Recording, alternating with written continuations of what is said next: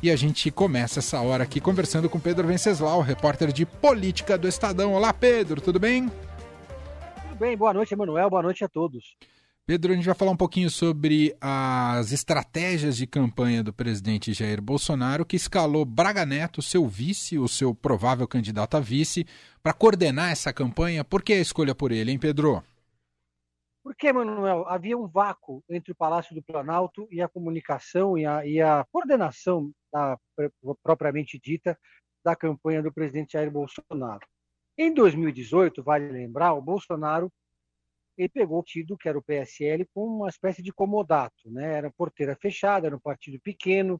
O então o dono do partido, Luciano Bivar, cedeu o partido para ele, Gustavo Pebena assumiu. Era uma outra realidade. Dessa vez, o, o, partido do presidente é o PL, um partido grande do Centrão, um partido profissional que tem Valdemar da Costa Neto à frente. E aí o pessoal lá, diante da, da, da sequência de agendas negativas do presidente Jair Bolsonaro, percebeu que havia uma espécie de buraco de vácuo entre o que era decidido no núcleo profissional da campanha e o que o Bolsonaro dizia nas entrevistas e o que era divulgado nas redes sociais.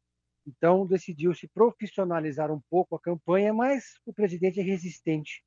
Então, é, escolheram um nome que eles acharam que era um nome que tinha interlocução com a área política e também tinha interlocução direta com o presidente, que é o Braga Neto.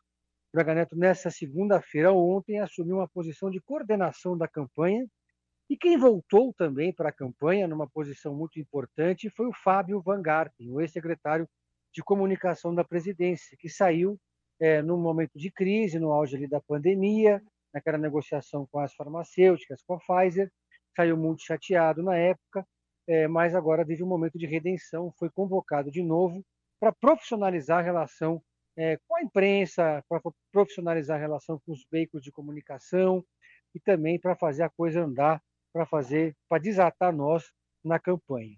Então, dessa forma, também eles blindam um pouco o marqueteiro Duda Lima, que é um marqueteiro do PL, ligado ao Valdemar da Costa Neto, mas que vinha sendo alvo de críticas do bolsonarismo mais raiz, bolsonarismo mais histórico, ideológico, que é representado no organograma do presidente pelo Carlos Bolsonaro, vereador, que na campanha de 2018 reinou sozinho, comandou sozinho a campanha.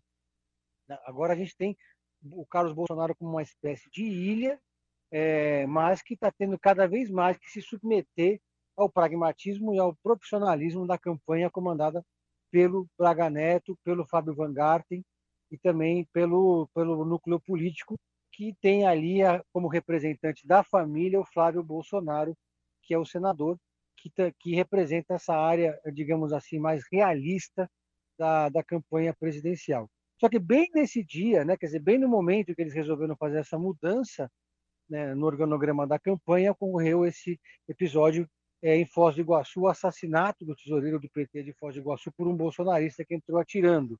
E aí já houve a primeira divergência. Parte dos bolsonaristas é, do núcleo da campanha acha que o Bolsonaro devia baixar a fervura, falar em em apaziguar e, e adotar um discurso parecido com o do Lula, que inclusive é, foi bastante é, contemporizador, mas o presidente adotou a linha mais raivosa, falou da violência é, que o PT, que os petistas no passado fizeram também, enfim, houve toda essa, essa contraposição. Eu estava vendo agora, antes de entrar aqui com vocês, que o presidente Bolsonaro mandou um vídeo para a família do ex-tesoureiro do PT que foi assassinado, chamando eles para ir para Brasília, ou seja, já é um sinal da ala política tentando fazer um gesto para tentar apaziguar ou minimizar ou reduzir danos desse episódio, né, que esse Sim. bolsonarista entrou atirando. É uma tentativa porque perceberam no monitoramento deles que pegou muito mal, ficou ruim e está difícil de reverter, né? E ainda por cima a Anitta hoje anunciou que é Lula sim, que vai apoiar o Lula. Ela que estava dizendo que ia procurar uma terceira via, agora já é Lula. E ela, com os milhões de seguidores que ela tem, deu mais uma catapultada no prestígio digital do ex-presidente, né, Manuel? E tem um desafio muito claro para a campanha do Bolsonaro daqui até outubro, que não, e isso está posto já até pelas pesquisas, não adianta ficar só com a, a base, digamos, mais fiel ao, ao, Bolsonaro. Se não ampliar esse espectro, fica sem chance de ganhar a eleição, né, Pedro? Exatamente. Foi isso, por exemplo, que levou o presidente Jair Bolsonaro a anunciar mais na Globo e menos nos veículos de comunicação que são mais alinhados, digamos assim, com o presidente, né? O pessoal falou para ele, olha, você, o Bolsonaro é amigo da Record, é amigo da SBT, é muito amigo da Rede TV, amicíssimo da Jovem Pan, mas na hora de distribuir a verba, a gente precisa botar a verba onde o povo está. O povo segue a Rede Globo. Isso gerou uma série de críticas ao Bolsonaro é, pelo, pelos bolsonaristas. Claro que o PT deitou e rolou quando descobriram que o Bolsonaro aumentou o volume de recursos gastos com publicidade na Rede Globo.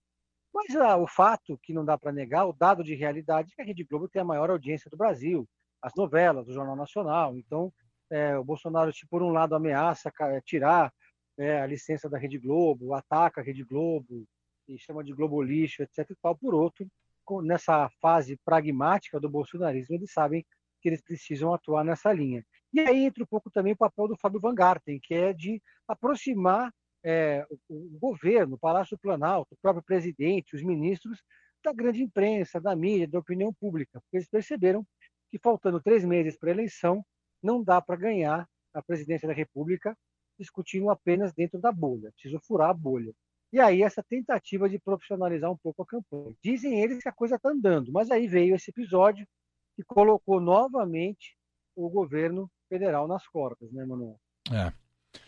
Muito bem, tá aí a análise de Pedro Venceslau com a gente terças e quintas ao vivo aqui no Fim de Tarde Dourado. Você viu que hoje saiu os indicados ao M, né, Pedro? Eu vi, eu vi. Gostou? O Succession é o grande, é o grande hit do M. De novo, né? O Succession vem sendo o grande hit do M nas últimas edições. É uma baita de uma série e que se mantém é, ela mantém o sarrafo alto. Eu cada vez mais aprecio isso numa série, né? Porque cada vez mais a gente vê nessa, nessa disputa do streaming, nessa pressa em lançar produtos, né? Séries que parecem muito promissoras, mas depois vão se perdendo no meio do caminho. Succession não. Succession é uma série que ela só vem melhorando com o tempo. Parece um vinho, né? Uhum. E o, o, o, protagonista é maravilhoso, a série é muito boa. Eu acho, achei merecidíssimo, Manuel. Muito bem. E você quer dar alguma dica? Olha, eu já dei uma dica de filme de tênis algumas uma semana uh, passada, retrasada, mas eu vou dar uma outra. Mas é uma série que não é só para quem gosta de tênis, é uma série sobre uma grande injustiça que, que aconteceu no mundo esportivo. Chama-se Guillermo Vilas. Essa hum. vitória é sua. É, uma, é, uma, é um documentário, na verdade, da Netflix, que mostra como o tenista argentino Guilherme Vidias, que foi que ganhou tudo entre 75 e 80, principalmente em 77, foi injustiçado pela ATP. E aí um jornalista argentino pegou isso como missão de vida e foi tentar reverter e mostrar que estatisticamente a, ATP foi injusta com, com esse tenista argentino, dando Connors como o primeiro do ranking mundial naquela temporada em que ele estava muito bem. Então é uma série que mostra essa epopeia para tentar é, fazer justiça a esse grande tenista que foi é, o Guillermo Vides, o maior tenista argentino, homem, né, porque teve a Sabatini também, que é a grande tenista mulher argentina, mas que, que mostra, prova por A mais B que ele merecia, e até hoje a ATP não reconhece que o, que o Connors, Guillermo, Connors não, que o Guillermo Vidas é, te, deveria ter ocupado o primeiro lugar do ranking, pelo menos no ano de 1977. Nunca ocupou o primeiro lugar do ranking. Ganhou tudo naquele ano, tudo que podia.